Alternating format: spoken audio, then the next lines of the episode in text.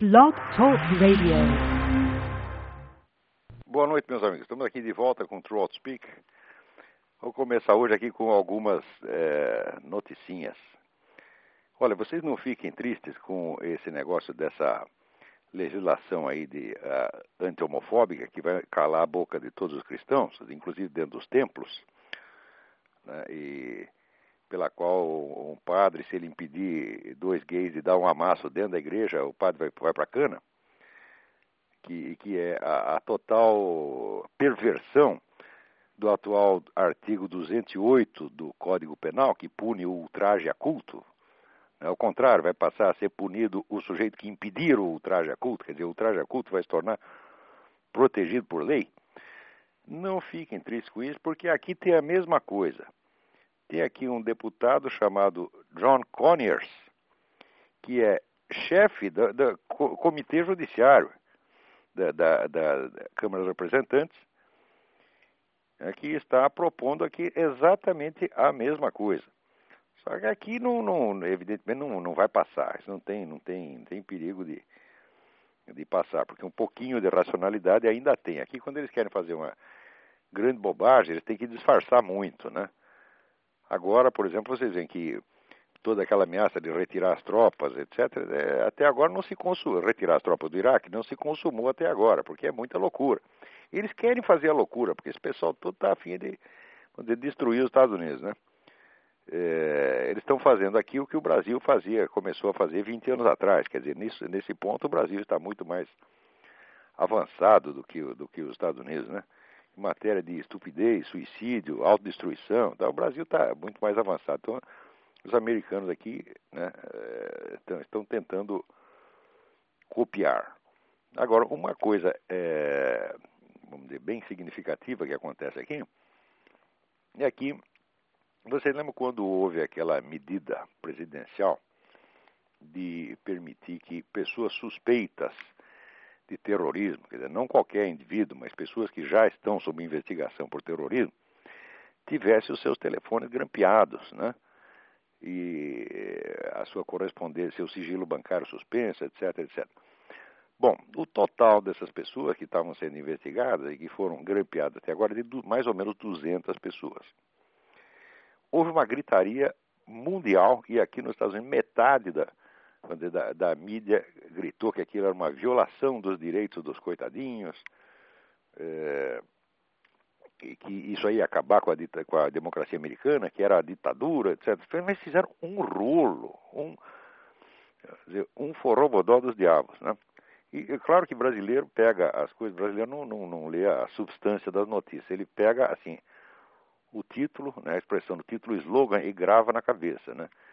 Então, se você perguntar para qualquer menino no, no, no, Brasil, eles vão dizer que aqui tem uma ditadura, que o George Bush é um ditador, que aqui não há mais direitos humanos, que os direitos individuais não são respeitados, que a polícia pode prender qualquer um sem justificativa, etc, etc. Bom, na verdade a medida só valia dizer, para pessoas já notoriamente suspeitas de terrorismo. Bom, Agora, esses mesmos sujeitos que fizeram este barulho contra esta, esta medida de precaução, e agora que eles são, vamos dizer que eles dominam o Senado e a Câmara, agora estão propondo uma coisa, que é o seguinte: qualquer americano, qualquer um que contribua para qualquer entidade que faça campanhas, do que quer que seja, vai ter que ser cadastrado e vai ter que ter todos os dados dele no governo federal. Ou seja, é, eu, por exemplo, eu contribuo aqui com a, a NRA, National Rifle Association. Dou lá 20, 20 dólares para a NRA. Né? É, como a NRA defende causas, defende o direito de portar armas, essa coisa, é considerada uma causa política. Então, eu já terei que ser cadastrado, tá certo? Então o governo vai ter todos os dados de todo mundo que contribui para a campanha, ele vai ter o perfil ideológico de cada cidadão americano. Isso é uma coisa mesmo de Alemanha nazista, não como dizer, figura de expressão, como usaram esta mesma, essas mesmas palavras para classificar uh, o negócio do grampo dos terroristas. Não, você cadastrar ideologicamente os cidadãos, Isto é ditadura mesmo. Isso não é voltado contra 200 suspeitos de terrorismo. Isso é voltado contra toda a população aqui, todos os residentes, sejam americanos ou não. Eu não sou americano, não sou cidadão americano, sou brasileiro. Mas também vou entrar na dança, também serei cadastrado. Porque contribuir para a NRA é contribuir para a campanha de eh, eh veteranos de guerra, né? Que estão aleijados, perderam a perna, perderam um braço, perderam um dedo, perderam um olho, né? e estão aí pedindo socorro. Então, como eu contribuo para isso, e é uma organização conservadora, então serei duplamente fichado se esta maldita lei passar. Ora, isto é o maior atentado contra os direitos civis que já houve em toda a história americana. E não sai uma linha protestando. E no Brasil ninguém está sabendo de coisa nenhuma. Eu, eu vou escrever sobre isso, mas o que, que é a minha coluna em comparação com toda a mídia brasileira, com todo o estrondoso silêncio da mídia brasileira? É então, vocês não tenham dúvida, esse pessoal da esquerda, eles acham que é inteiramente natural calar a boca dos seus adversários. Vocês querem ver um outro exemplo? Tem aqui um ambientalista, um ecologista, que trabalha aqui para a Virginia Tech, né, o colégio tecnológico aqui da Virgínia. É, é, o sujeito chama-se Robert F. Kennedy, mas não tem nada a ver com o Robert Kennedy, não é parente dos Kennedy, é apenas coincidência, mas é um ecologista importante aqui. Ele outro dia que deu uma, uma conferência a respeito da coisa do aquecimento global e disse que a liberdade de imprensa acabou aqui.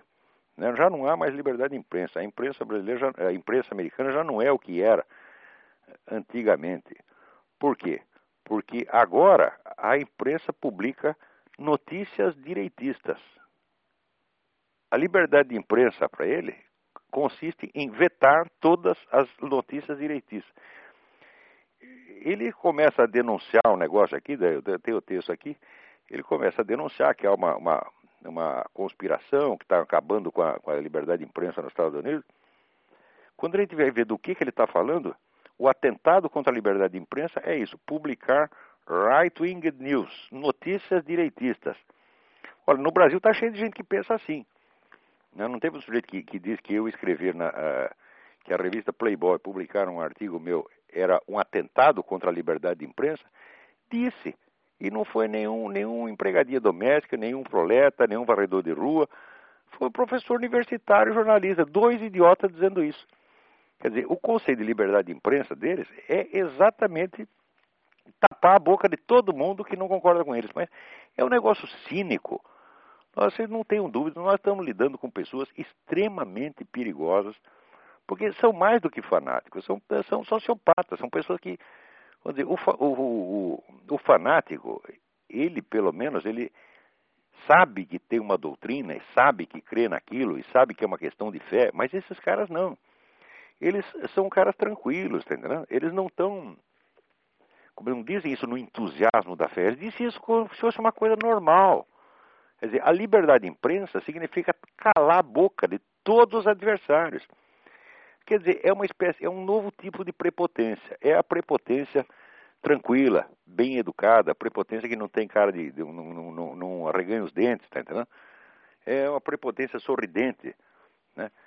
Que dizer, quer tapar a boca das pessoas e quer é, se livrar de todos os adversários mediante expediente, usando sempre o governo como um instrumento de censura, de repressão, mas chamando exatamente o contrário, chamando isso de liberdade de imprensa. Agora, muitas coisas acontecem aqui nos Estados Unidos que às vezes eu fico com a impressão que estão no Brasil, sabe? O, o, o mundo brasilianiza-se muito rapidamente. Então, coisa que aí a gente está acostumado, de repente a gente vê acontecendo aqui e fala, olha, os americanos estão aprendendo rapidamente. Aqui tem uma senhora chamada Rosine Collin, da, do, da cidade de Memphis, no Tennessee, né, um tempo atrás, é, um, um, um, sujeito árabe se engraçou para cima dela e acabou casando com a dona, né? É, casou, ficou uns anos, tiveram filhos e passado um tempo o casamento deu errado, ele batia na mulher, ela não gostou e deu divórcio. Bom, resultado. Agora, uma corte norte-americana né, considerando que o sujeito muçulmano tem o direito de educar os seus filhos na religião islâmica, está entregando a guarda dos filhos ao árabe. Só tem o seguinte: o árabe, cujo nome eu esqueci, não estou conseguindo achar no meio da papelada aqui, o árabe é um terrorista.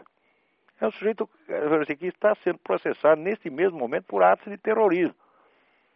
Então é incrível, quer dizer, uma corte americana toma as crianças de uma mãe americana para dar a um terrorista árabe. Né? Então você vê que o, o, número de americanos que tem aqui, que está louco para destruir o país e viver sob um regime eh, tipo Saddam Hussein, é muito grande. Eles adoram essas coisas. Ah, nós estamos lidando com pessoas que são malucas, são loucas, no mais alto grau, pessoas perigosíssimas, com as quais toda possibilidade de diálogo racional já foi embora há muito tempo. Então eu recebi isso aqui, isso aqui não saiu no jornal, não, isso aqui é uma campanha feita pelos amigos da Rosine Collin, né? A mulher está na rua, não tem onde morar, tá, e não tem, evidentemente, não tem dinheiro para tocar um processo em cima desse desgraçado e, e pegar os filhos de volta. E está aí as autoridades americanas ajudando o, o, o, terrorista às custas da cidadã americana. Esse pessoal está aprendendo com o Brasil realmente, né?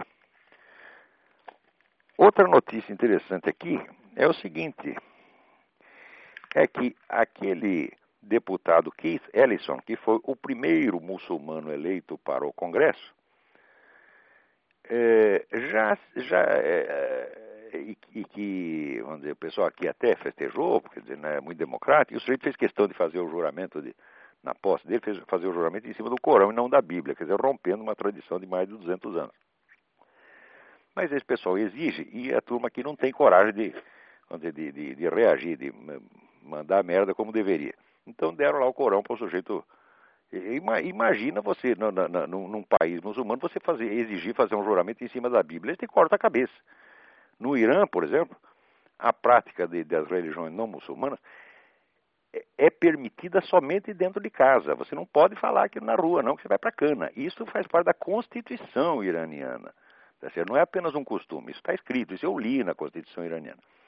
Agora vem aqui esse sujeito e bota a banca, né? é, exigindo o, fazer o juramento sobre o Corão. E os caras concordaram. Muito bem, agora se descobriu que o sujeito está, de algum modo, ligado a organizações terroristas. Por quê? Porque ele, foi ele é amigo e advogado de um pessoal terrorista, de uma mulher terrorista, tá certo? que uma vez tentou assassinar uma senadora americana aqui. Quer dizer, a senadora escapou por pouco. Então já começa a aparecer a história pregressa. Agora, o mais bonito de tudo não é a história do Keith Ellison. O mais bonito de tudo é a história do Barack Obama. O Barack Obama, ele durante um tempo morou na Indonésia quando criança. Né? É, o, o, pai dele era muçulmano e a mãe era cristã. E ele disse que estudou numa escola islâmica, mas ele disse que ele sempre foi cristão, que ele sempre ia na igreja cristã. Etc. Acabou de aparecer a mentira colegas de escola dele estão confirmando que ele era muçulmano, ele ia na mesquita, tá certo? E isso durante bastante tempo, não foi um dia ou dois, não. Durante vários anos em duas escolas diferentes, mesmo no tempo que ele estudava na escola católica, ele ia na mesquita. Então o sujeito é um mentiroso, tá certo? Mas também o dia que os americanos votarem para presidente um sujeito chamado Hussein, está na hora de acabar o país, porque o nome do cara é Barack Hussein Obama. Quer dizer, isto é um picareta mentiroso. Bom, agora já que estamos falando nisso, vou responder aqui a carta do Paulo Caram. Quer dizer, eu tinha prometido responder na outra, no outro programa, mas não foi possível, dado o volume de correspondência que a gente recebe aqui. Então, ele, ele diz que ele se converteu ao Islã no ano 2000 e está muito satisfeito com a opção que... Estou muito satisfeito com a opção que fiz, mas não costumo proteger as minhas convicções e sim colocá-las à prova para ver se elas merecem o posto. Sendo assim, tenho lido com muito respeito eh, suas colocações sobre o perigo islâmico. Você não deve ignorar que há muitos islãs, e eu, como muçulmano, conheço alguns deles. E nem todos, penso eu, caberiam no perfil dos perigosos. E é justamente aí que mora a, mesma, a, minha, mora a minha pergunta. Você conhece suficientemente as várias linhas dentro do Islã? E se sim, coloca todas elas no mesmo saco? Muito bem. Então a, a, pergunta é a seguinte: você primeiro, você nunca me peça para eu julgar uma civilização como um todo. Tá Isso é ocupação de desocupado. O brasileiro aqui, todo mundo, brasileiro tem opinião sobre tudo e ele gosta de julgar, ele gosta de absolver ou condenar.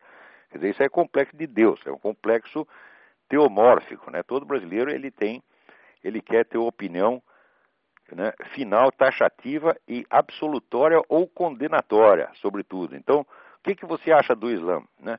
É como se, fosse, como se o mundo fosse um imenso programa de auditório, do, do Chacrinha, né? Ou do Faustão, uma coisa assim. Então, vai para o trono ou não vai? Né? É, ou então, isso lembra também, vamos dizer, a, a, a plateia do circo romano, né? que os negros tinham que botar o dedo para cima para absolver o, o, o, o, gladiador que perdia a luta, ou para baixo e mandar cortar a cabeça do negro. Né? Não me pergunte uma coisa dessa, porque isso a pergunta, na verdade, nem faz sentido. Quer dizer, eu não estou aí para julgar civilizações, eu não tenho, não tenho essa capacidade, tá certo? O que a gente tenta é analisar, analisar a situação real e vê-la tal como ela aparece, tá certo? Sem esconder nada e, sobretudo, sem esconder as ambivalências, as contradições, etc, etc.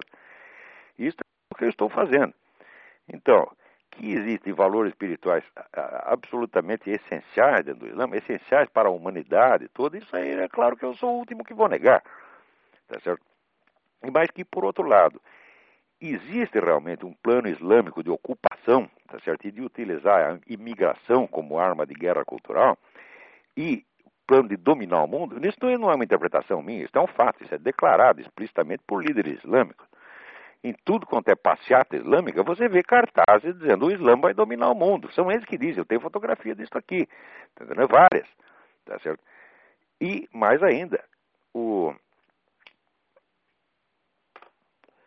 isso faz parte dizer, da própria tradição islâmica, de que o Islã vai ser a última religião, de que vai tomar tudo. Isso aí faz, faz é parte inerente. Agora, é, quer dizer, quando o, o muçulmano se esforça vamos dizer, para derrubar o governo de um país não islâmico, para implantar ali um, um, governo islâmico, ele está certo dentro da, da, da, doutrina islâmica.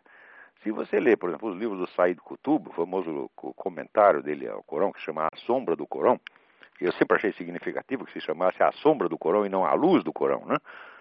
Porque o Said Qutb é, é o teórico da fraternidade muçulmana, quer dizer, de uma das correntes radicais que tinha lá é, e que foi até, na época, foi enforcado pelo governo egípcio por, por tentar derrubar o governo.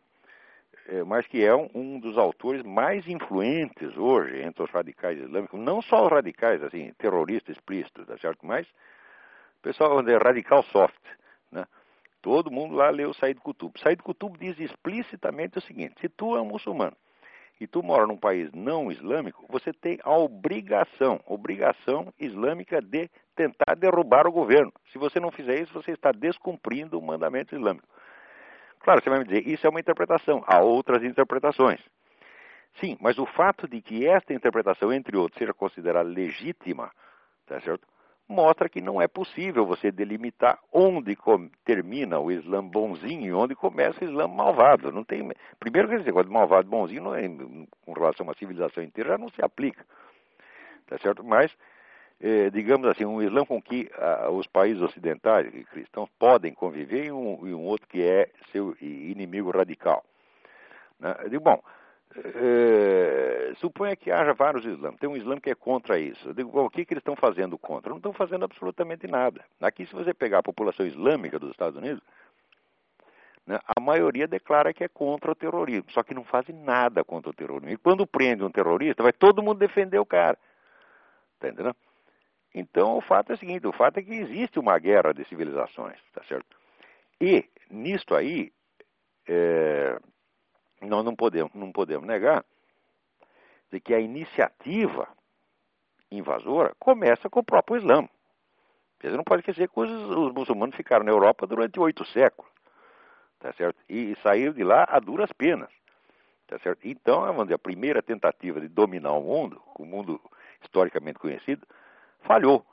Tá? Depois houve outras, agora nós estamos vendo a maior de todas. Só que agora não é diretamente pela guerra, porque eles descobriram que na guerra eles não são muito bons. Eles são bons na guerra cultural e são bons na, como é que diz, na ocupação passiva através da imigração.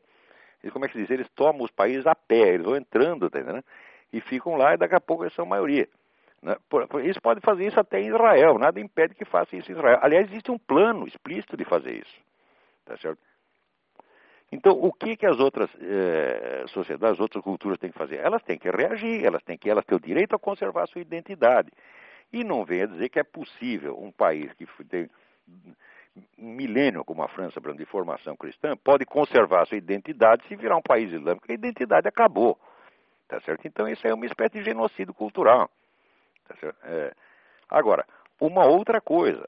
Eu não vejo por que nenhum país ocidental, país não islâmico, deva dar aos muçulmanos direitos que os religiosos não islâmicos não têm nos países muçulmanos.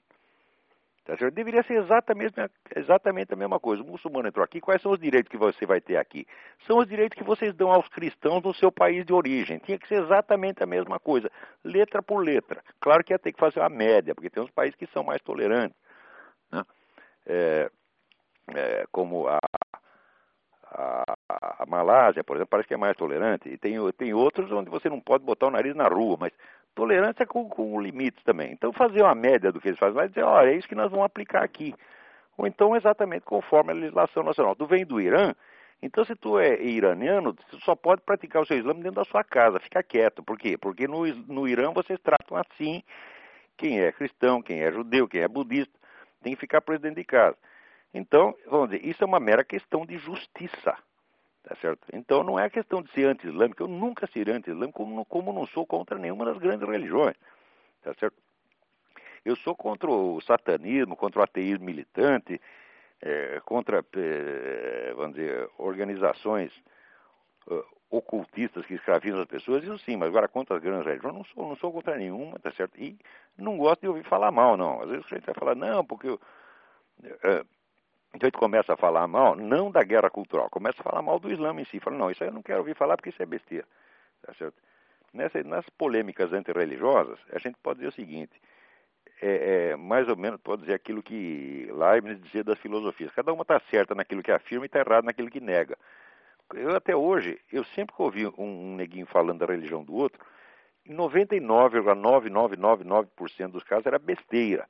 Então faz o seguinte, você prega a sua religião, você pratica, cultiva as virtudes dela, e quanto à religião do vizinho, tu fica quieto. Tá certo? Então, eu não sei se isso respondeu a sua pergunta, mas se não respondeu, pelo menos justificou por que, que não respondeu. Ah, também eu me lembro da outra. Eu estou só com a segunda carta aqui na mão. Na primeira pergunta, você perguntava se eu mudei de ideia quanto ao Islã. Olha, tenho que explicar um negócio não só para você, mas para todos. Eu não sou uma fábrica de julgamentos. Eu não sou, uma, vamos dizer, um, um juiz aqui que está ditando certo ou errado. Eu sou um investigador, eu investigo a situação de fato com uma puta de uma seriedade, uma sinceridade total. É isto que eu faço e tento esclarecer o que está acontecendo. Tá certo? E quando emito juízo de valor, eu emito juízo de valor aquilo que está, vamos dizer, no meu alcance. Está entendendo? Então, e, sobretudo, eu não fujo das ambiguidades, não fujo das contradições. Tá? E também e não tenho nenhuma ilusão de chegar a uma conclusão geral sobre tudo. Poder fazer um julgamento integral de coisas do porte ou do Islã, ou, da, ou, ou, dos Estados Unidos, digamos, isso é, isso é coisa, isso é ocupação de, de desocupada, entendeu? ocupação de vagabundo, ficar julgando coisas que não estão no alcance dele. Olha, eu não sou Deus, não sou juiz do mundo, tá entendendo? É, e não é questão de. É que às vezes a pessoa vê a gente falando sobre um, sobre um aspecto e pensa que aquilo é um julgamento definitivo. Depois houve outro aspecto, ah, ele mudou de opinião. Falo, nem, nem, nem mudei, nem fiquei com a mesma. Em primeiro lugar, porque eu não estou aqui para dar opinião. Entendeu? Eu, quando sei a coisa, eu digo: olha, eu, não é minha opinião, é um fato, é assim, assim, assim. Quando, quando é uma análise, eu procuro manter o máximo de rigor científico e filosófico que eu posso. Tá certo? E, e opinião, se eu tiver que dar minha opinião, eu sempre aviso: olha, isso aqui apenas é minha opinião e não vale mais do que a opinião de ninguém. Agora, se é fato, se é uma coisa objetiva, dizer, isso é uma, vamos dizer, uma, uma, verdade incontornável, aí a gente tem que dizer. Tá certo? Então, não, nem, nem mudei, nem fiquei com a mesma, porque se perguntar qual era a sua opinião cinco anos atrás, eu agora, eu falo, não sei como era cinco anos atrás, também não sei agora. Eu estou juntando fatos. Tá certo? Agora, todo brasileiro tem a ilusão dele poder chegar vamos dizer, a um julgamento final sobre as coisas que o tranquilize. Né? Isso é uma besteira, a tranquilidade só existe no paraíso. Quando tu morrer, for para o juízo final, se você passar no exame, tu vai ficar tranquilo. Até lá, tu vai ficar nervosinho e cheio de contradições, exatamente como eu. Você não, vocês não são melhor do que eu, não. Quer dizer, se eu estou aqui todo, né, é, vamos dizer, atrapalhado no meio das contradições da, da, realidade, que não são contradições da minha cabeça, são contradições que eu noto na própria realidade. Né? Se a gente está é, investigando um problema, problema de Ortega e Garcia é consciência de uma contradição. Eu estou investigando problema todo dia, portanto estou lidando com contradição o tempo todo e consigo resolver uma parte, parte infinitesimal delas. Tá bom, Paulo Caranha? Então boa sorte para você aí. Vamos lá. É, ah, aqui me manda uma notícia de que uma pessoa me manda um, uma matéria que saiu na revista Brasil. Aqui tem uma revista em inglês chamada Brasil com dois Es, Brasil Mag, brasilmag.com. Brasil B R A Z Z I L M A G.com.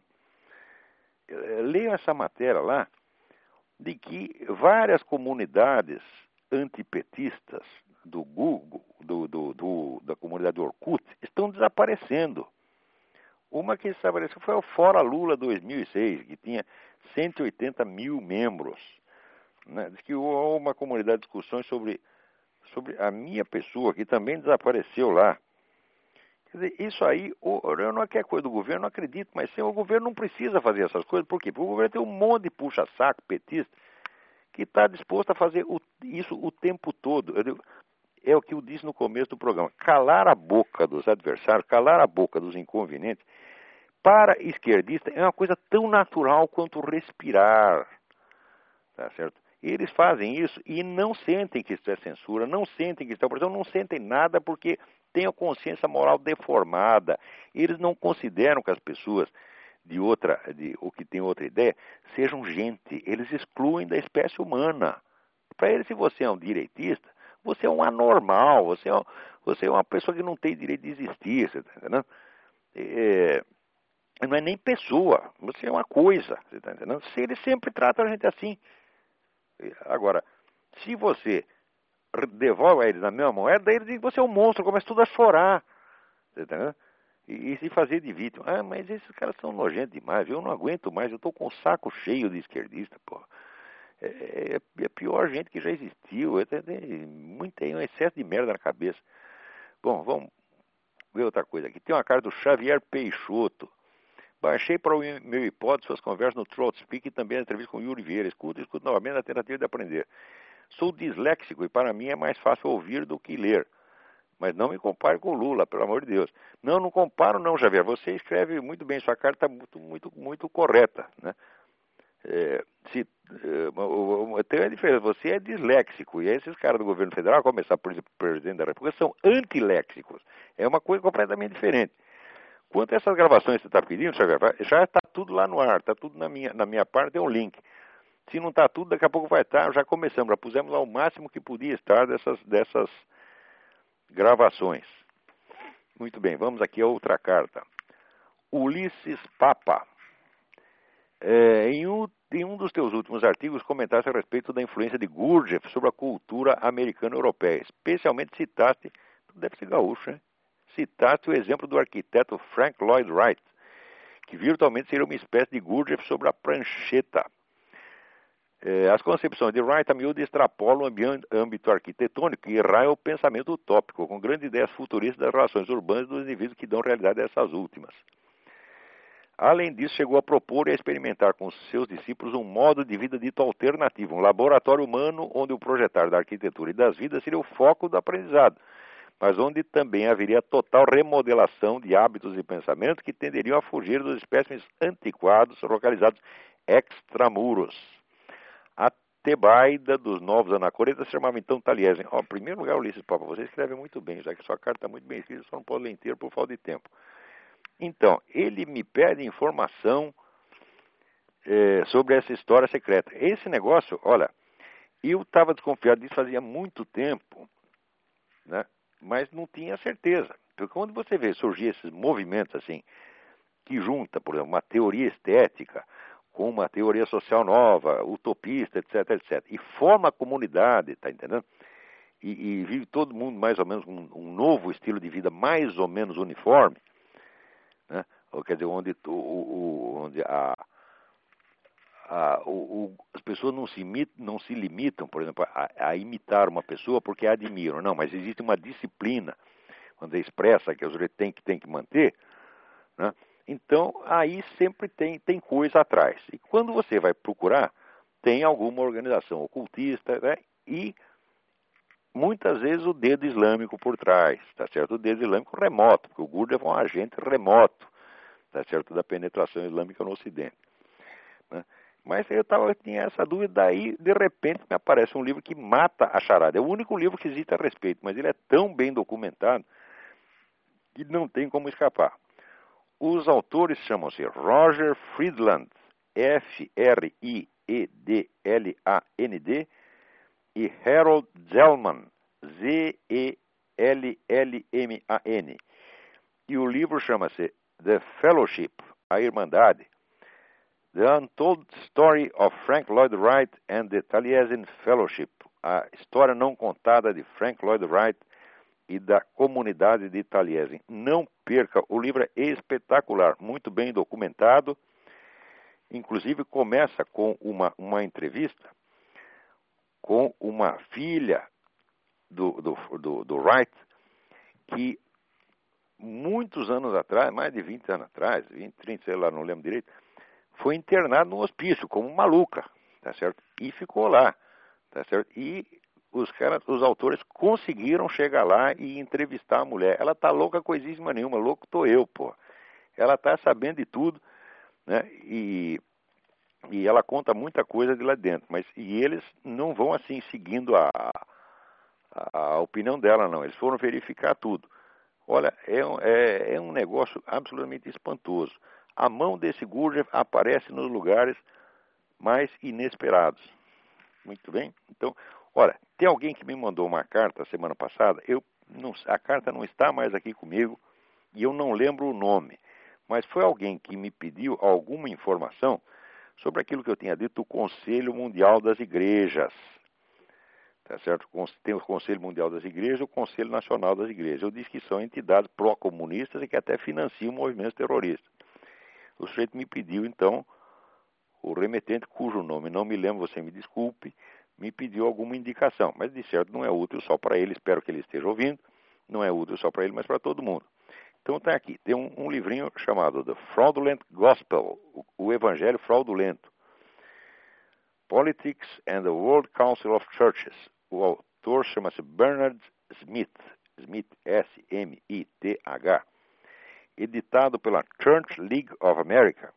Mas se você for no site www.bookfinder.com e botar lá Bernard Smith, de certo vai aparecer alguns autores homônimos, porque esse é um nome, nome muito vulgar, mas você vai acabar achando The Fraudulent Gospel. Também eh, eu sugiro olhar um, um, livro que se chama, cujo autor eu não lembro, mas que está no site do Gary North.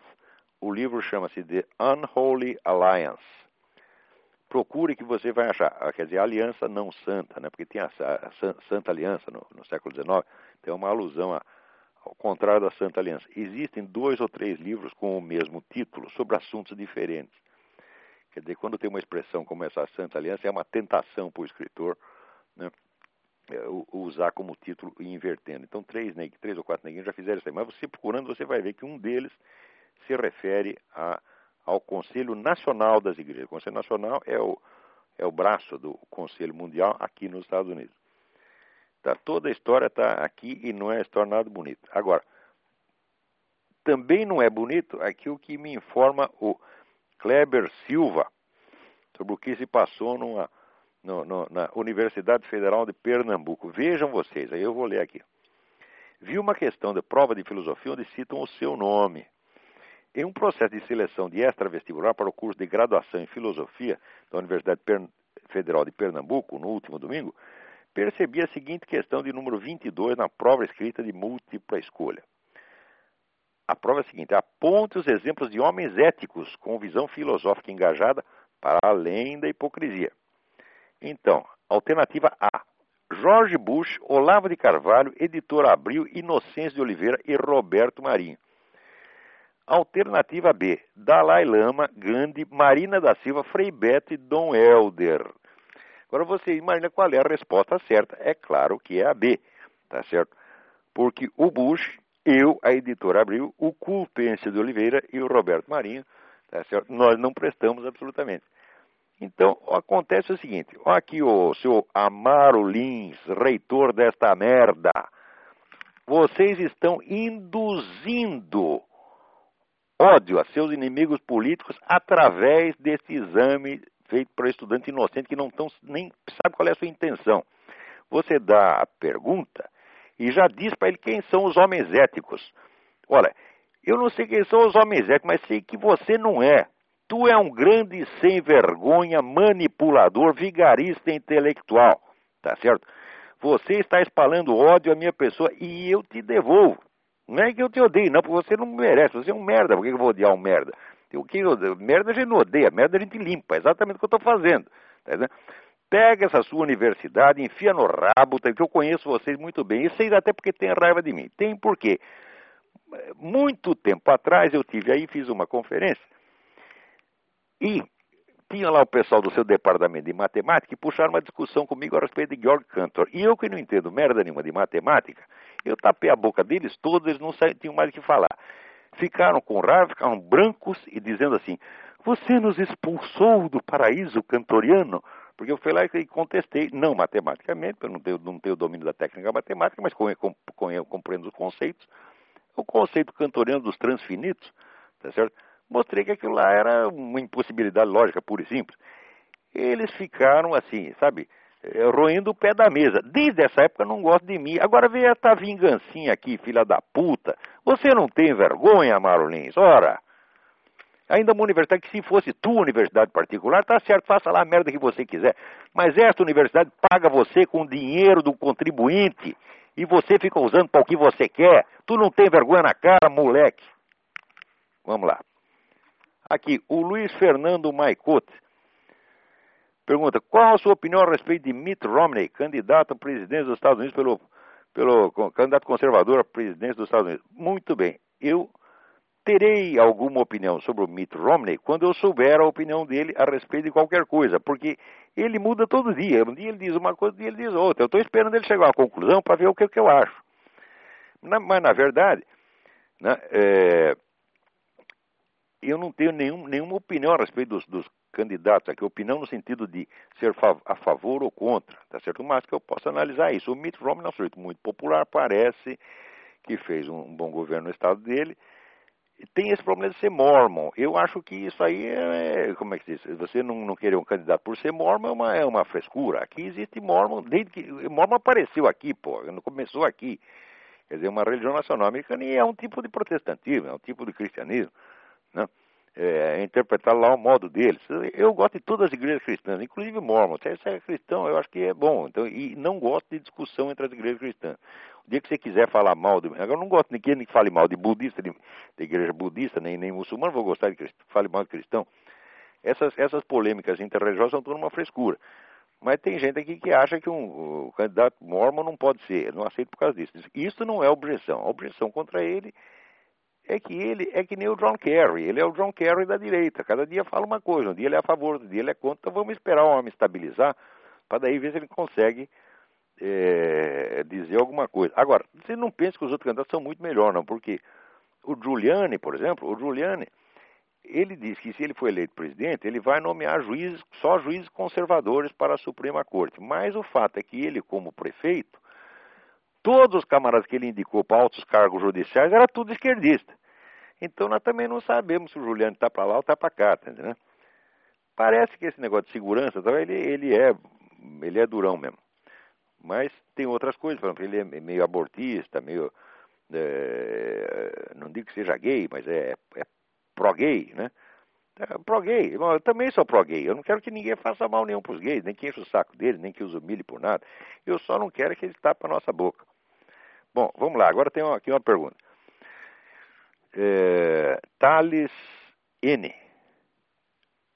É, Se o senhor quiser ler, supondo que ainda não conhece a obra, Do Liberalismo à Apostasia, A Tragédia Conciliar, do grande Monsenhor Marcel Lefebvre, pode imprimir gratuitamente a partir do site permanência.org.br. Eu conheço esse livro, li muita coisa a respeito, acabei de ler uh, um uma documentação feita pela editora, pelo pessoal da editora Permanência, pelo Dom Lourenço Fleshman, sobre toda a confusão que houve entre o, doutor, o Dom Marcel Lefebvre e o Vaticano na época. Se tu quer saber o que, que eu acho, ora, tudo que o Dom Marcel diz é verdade, porra. E o que ele prevê para o futuro aconteceu exatamente do jeito que ele disse. Então, eu acho que o homem estava inspirado, quer dizer, no, no, com relação à doutrina, tá certo, e à conduta religiosa, moral, ele era impecável, tá certo? Ao passo que o pessoal do Vaticano está tudo com meias palavras inclusive o Ratzinger. Né? O Ratzinger tratou deste negócio aqui do, do, do, do caso do Dom Marcel exatamente do é estilo Mitt Romney, tá nem sim nem não, muito antes, pelo contrário. Eu sei que ele, ele fez de conta que abriu as portas para o Dom Marcel na época e no dia seguinte estava o homem excomungado. Tá Agora, parece que o Papa Bento XVI né, está saindo um pouco melhor do que o cardeal Ratzinger. Do, do Ratzinger eu nunca gostei. Espero que depois de eleito Papa ele tenha a inspiração da, da divina providência, do Espírito Santo, seja guiado pelo Espírito Santo, que Deus o proteja.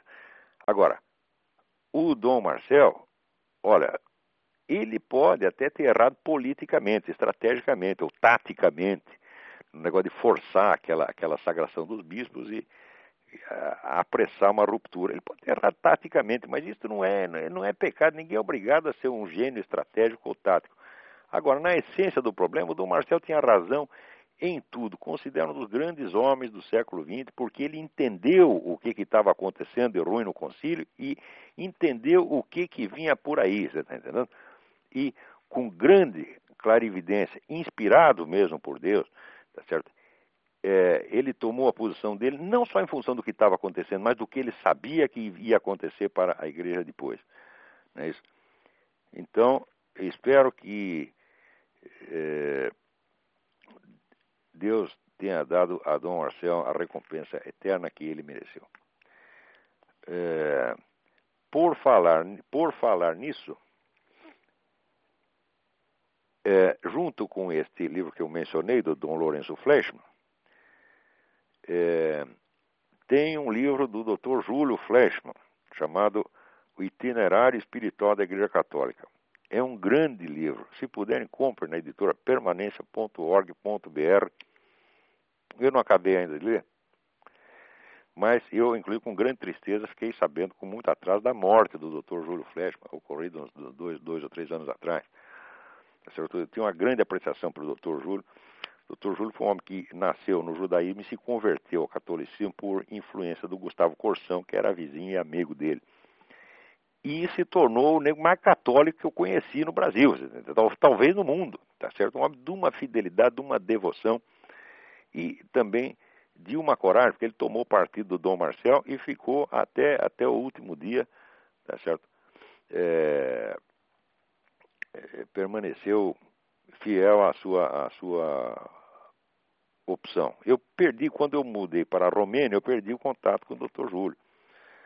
Tá certo? Mas, olha, podem acreditar, foi um grande homem, foi um, homem, um autêntico homem de Deus. E se puderem, ler o livro dele, O Itinerário Espiritual da Igreja Católica. Aqui, Paulo Soriano é, escreve pedindo alguma dica sobre a relação entre o filósofo Spinoza e os pensadores portugueses é, da época. É claro que esta relação existe, tá certo? O assunto é muito complicado, mas é só para abreviar, tem um livro aqui que eu te recomendo. Chama-se História do Pensamento Filosófico Português. É uma obra coletiva sob a direção de Pedro Calafate, publicado em. Deixa eu ver aqui. É, publicada em Lisboa pela Editorial Caminho. É uma obra em seis volumes. Existem vários trabalhos lá dentro de vários autores que são de muito interesse. Seria longo demais entrar neste, neste uh, assunto aqui. por uma coincidência, o José Paulo Soriano de Souza é um, é um descendente do filósofo brasileiro José Soriano de Souza, que é um desses muitos intelectuais brasileiros injustiçados pelo povo que o esqueceu completamente. Né? Eu acho que a edição mais recente que teve de algum livro do, do Soriano de Souza foi no começo do século, do século XX. E depois não saiu é mais nada. Né? Então, fica aí a, a, a, sugestão. Procure lá no Pedro Calafate. É, bom, tem alguém na linha aí, vamos ver quem é. Alô? Alô, Olavo? Eu? Oi, Olavo. Aqui é Arthur Weinberg, de Recife. Tudo bem? Arthur, tudo bem? É o seguinte, eu estava, primeiramente, peço desculpa aí pelo nosso reitor da nossa universidade aqui, né, mas ninguém é perfeito e patinhos feios existem em todas as cidades, né? Esse cara desonra uh, o estado de Pernambuco. Esse aqui adora Pernambuco, adora Recife. Eu acho um dos poucos lugares que ainda tem um, tem um resto de cultura nesse país, é aí. Né? Pode ter certeza. Aí você tem o Roberto da Cunha Mello, tem o Ângelo Monteiro, tem um monte de gente bacana aí. Né? Agora esse cara ele é. tinha que ser posto para fora dessa universidade a, a pontapé, tinha que arrumar um emprego para ele de cabo eleitoral petista. com certeza, com certeza. Rolava o seguinte, eu estava assistindo o Globo News e vi aquele programa Sem Fronteiras, né? Que é um poucos programas, talvez, né? Que dá para salvar alguma coisa aqui na TV, na TV brasileira, né? Talvez porque é paga, né? E o pessoal seja um pouco mais exigente. E aí se, é, se falava sobre a entrada da Turquia na União Europeia, né? Uhum. E mostrando lá mostrando lá a questão da, da, do custo que seria para a União Europeia a entrada da Turquia. Mas eu achei muito interessante o programa porque ele mostrou que é, talvez seja mais caro para a Europa, né? Se negar a entrada, a entrada da Turquia, porque poderia ser que a Turquia fosse cooptada pela Rússia, né? Ou então fosse cooptada por um outro modelo, que seria o modelo fundamentalista islâmico, né? Do Irã. Uhum. Então, diante disso aí, seria, talvez seja realmente o caminho para a Europa é, absorver a Turquia e esse secularismo, essa democracia árabe, né, tida pelos alguns analistas, ou arcar com o preço mesmo de uma Turquia russa ou uma Turquia iraniana? O que, é que você acha disso aí? Pois olha, isso, isso aí é uma é assembleia de diabos, porque você falou a comunidade europeia, tem a comunidade europeia, tem o bloco russo-chinês, que agora é o famoso Pacto de Solidariedade de Xangai, né? E tem o bloco, o bloco islâmico. Quer dizer, é um monte de capeta isso aí, porque a, a comunidade europeia é um coletivo no sentido comunista da coisa, tá entendeu? Esse é, quer dizer, é um pessoal totalmente coletivista, pessoal é, metido na ideia de, de, governo mundial também, que a comunidade europeia é um passo, é uma etapa para, para uh, o governo mundial, e é aquele negócio, aquela mania fúria regulatória, regular tudo, se o sujeito pode fumar, se pode é, é, comer pastel, se pode peidar na rua, Tá entendendo? É, é, é, essa mania regulatória, quer dizer, que esse pessoal da esquerda acha que eles sabem o que é bom para todo mundo e que quem não concorda com eles tem que ir para cana. E aquela coisa da burocracia também, né? Como é? Aquela coisa da burocracia né, é, europeia, né, em que a população não, nada participa do processo né, de formação. Não, porque hoje é democracia direta, né? comissão técnica. Você não acredita o que os caras estão fazendo. Por esse é. negócio, por exemplo, aqui é o tal do NAFTA, né, que é, é a, a, como diz a Tratado de Livre Comércio aqui da, da, da, da, da América do Norte, tá certo? Ninguém decidiu nada. O parlamento não dá palpite. É meia dúzia de té que decide e está acabado, porra. Quer dizer, a gente fala de democracia, avanço da democracia, esse palhaço, esse Norberto Bob, fica dizendo que a democracia está avançando. Está avançando coisíssima nenhuma. Cada vez mais assuntos importantíssimos são decididos sem, não é que sem que o povo opine, sem que o povo nem fique sabendo. A Inglaterra, por exemplo, ela transferiu tá uma boa parte da administração da sua segurança nacional para a comunidade europeia, sem que o povo na Inglaterra ficasse nem sabendo. Eles eh, fizeram uma pesquisa lá, diz que 85% dos súditos da rainha ignoravam o negócio. Aqui também, esse negócio do NAFTA também é assim. Agora querem fazer a superestrada, a super highway, que vai atravessar tudo para unificar a América do Norte, vai unificar rodoviariamente, ao mesmo tempo que os caras já estão unificando administrativamente. E isso nem é discutido no parlamento, nem passa, é tudo comissão técnica. Então, esses, é, tanto para mim, tanto faz a Turquia ficar com um dos três, porque para mim merda é merda, tá entendendo?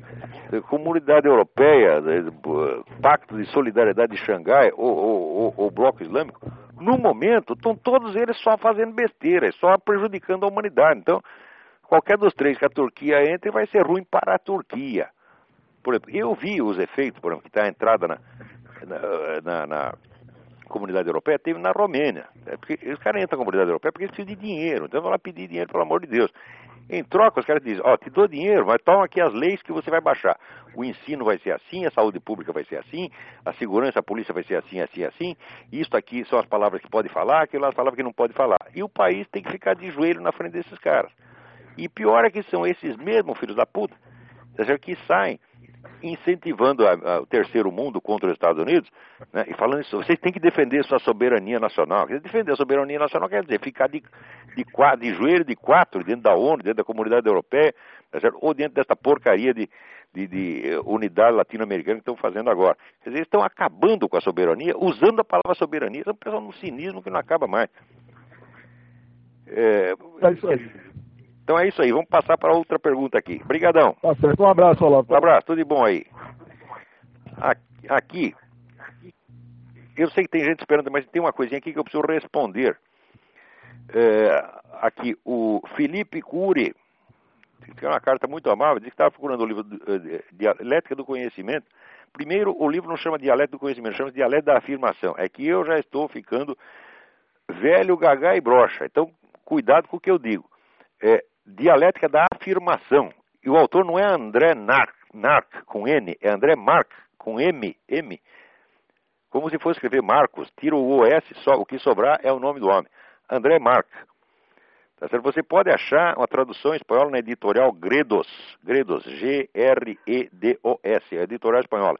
É uma tradução muito boa. É, eu não tenho um único livro desse camarada no original, todos na tradução espanhola.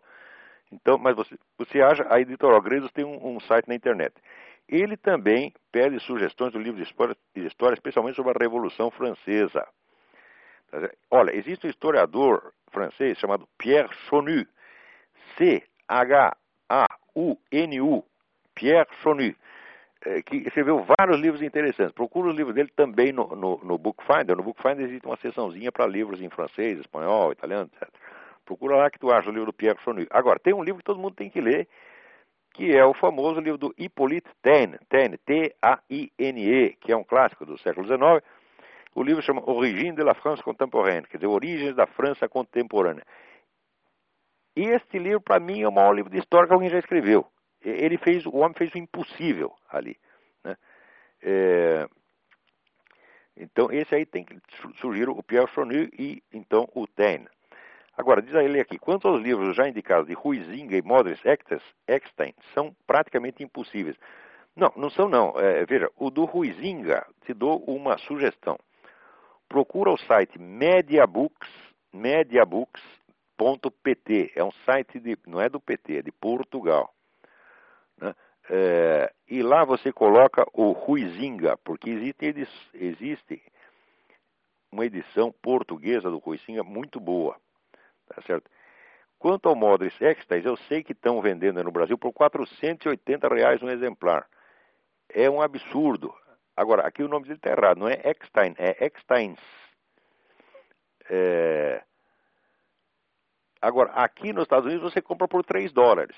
Se você lê inglês, vai lá no Bookfinder, você vai achar um monte de exemplar do Modris X por 2 dólares, 3 dólares. Né?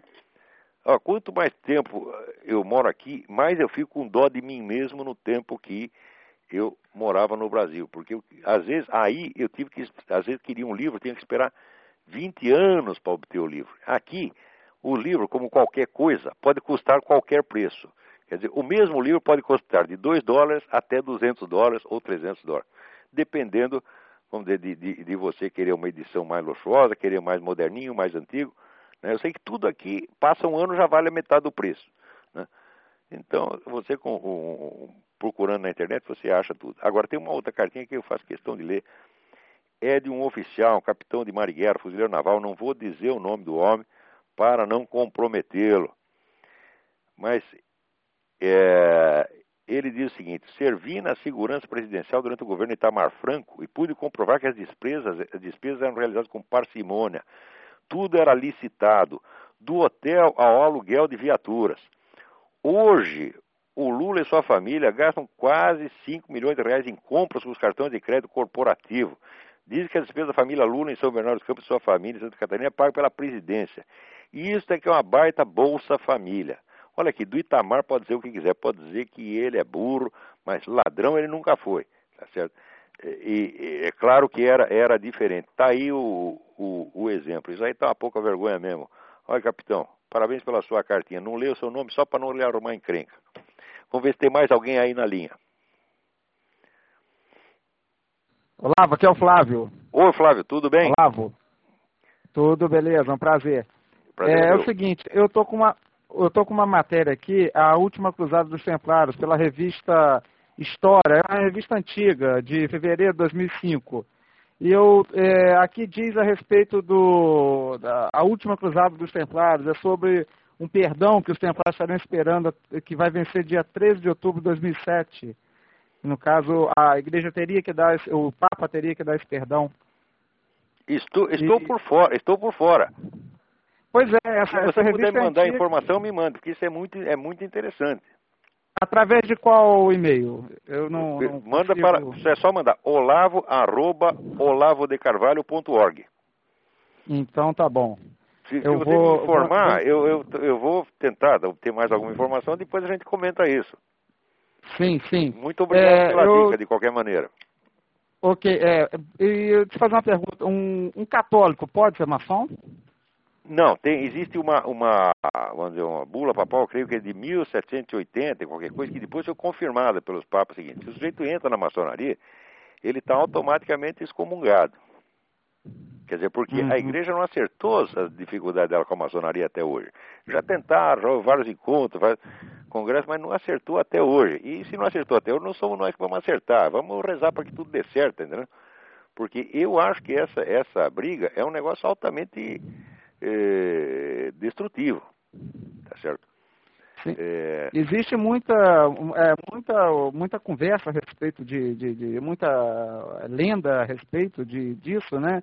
Ah, da, da, do cara que entra e tal, essas coisas, mas não tem nada a ver, né? O cara que entra, ele pode ter uma religião, mas não. Não, você pode ser um cristão, por exemplo, nas igrejas protestantes, algumas têm objeções contra a maçonaria, outras não têm.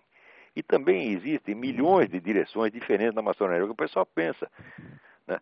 Tem, tem, tem uns camaradas idiotas teóricos da conspiração que pensa assim, que isso é tudo como se fosse uma pirâmide. Tem um negro lá em cima que manda, uma comissão dois ou três que manda, e os outros tudo obedece, assim, e é um, é um bloco monolítico. Isso é uma loucura, a maçonaria é um saco de gatos, existem milhões de correntes lá dentro. Tanto que, se você ver ao longo da história, já apareceram, dentro da, da, da, maçonaria, aparecia uma outra organização secreta que penetrava na maçonaria e dominava lá umas quantas lojas e fazia bagunça lá dentro. Tem o famoso livro do John Robinson, Proofs of a Conspiracy, um livro do, do tempo do, do, George Washington. Né? Mostra que o pessoal dos Illuminati tinha entrado lá numas quantas lojas e, e tomou. Né? Quer dizer, se a, a maçonaria fosse um bloco monolítico, tá certo? isso jamais poderia acontecer. Tá certo? Então, esse negócio que os caras mandam no mundo e tal, tudo isso é besteira, ninguém manda no mundo. Tem gente querendo mandar. Você vai esse pessoal, por exemplo, do Council on Foreign Relations, eles tentam, eles são os caras mais poderosos que tem nos Estados Unidos. Eles tentam mandar, mas toda hora dão um burro na água. Quem manda no mundo é Deus, tá entendendo? Agora, organizações humanas, elas simplesmente tentam mandar. Né, esse negócio do governo por exemplo, esse Armindo Abreu, que é um, uma besta quadrada, né? É, é que ele, é tão burro que ele diz que os meus artigos de 1999 foram plagiados do livro que ele publicou em 2005. É, quer dizer, além do que eu digo, é totalmente diferente do que ele diz, né, ainda tem esse pequeno problema das datas. Mas ele acredita, existe o poder secreto, né, o poder que manda no mundo, etc. Não manda merda nenhuma, entendeu? O que existe é uma competição, tem uma briga de foice no escuro. E dentro da maçonaria, as grandes brigas se dão dentro da maçonaria. Se você vai ver a nossa proclamação da República, foi uma briga interna da maçonaria, uma parte queria isso, uma parte queria aquilo, partir, que, que, que resultou? Partiram pro pau, né? Então, a maçonaria não é um bloco monolítico, existem muitas. Isso é como o Islã, tá certo? Você tem mil e uma correntes lá dentro, tá certo? E a gente não, não pode um julgar. Papa. Como é? Não como é? existe é? um papa, né? Não existe assim um líder não existe, ah, mas a igreja geral, né? católica, que tem papa também, é um saco de gato, né? cada um fala o que quer, a igreja, a igreja brasileira inteira é esquerdista. Né? Então, é uma, você, entra numa igreja aqui nos Estados Unidos e entra numa no Brasil, parece que são duas igrejas diferentes. É a mesma igreja católica, apostólica romana, só que aqui é bem parecido ainda com o pré-conciliar, mas aí no Brasil é todo mundo teologia da libertação. É a CNB do B, como dizia o, o Meira Pena. Então, então é isso é, aí. É Vamos ver se tem mais. Gente... Alô? Ok. Então, olha, agradeço qualquer informação que você mandar e depois a gente comenta, tá bom? Muito obrigado, Olavo. Um Tudo abração. Bom. Tudo de bom. É... Muito bem. Puxa, ainda tem mais uma carta bacana aqui, mas não vai dar tempo. O nosso tempo acabou. Então, muito obrigado a todos. Até a semana que vem.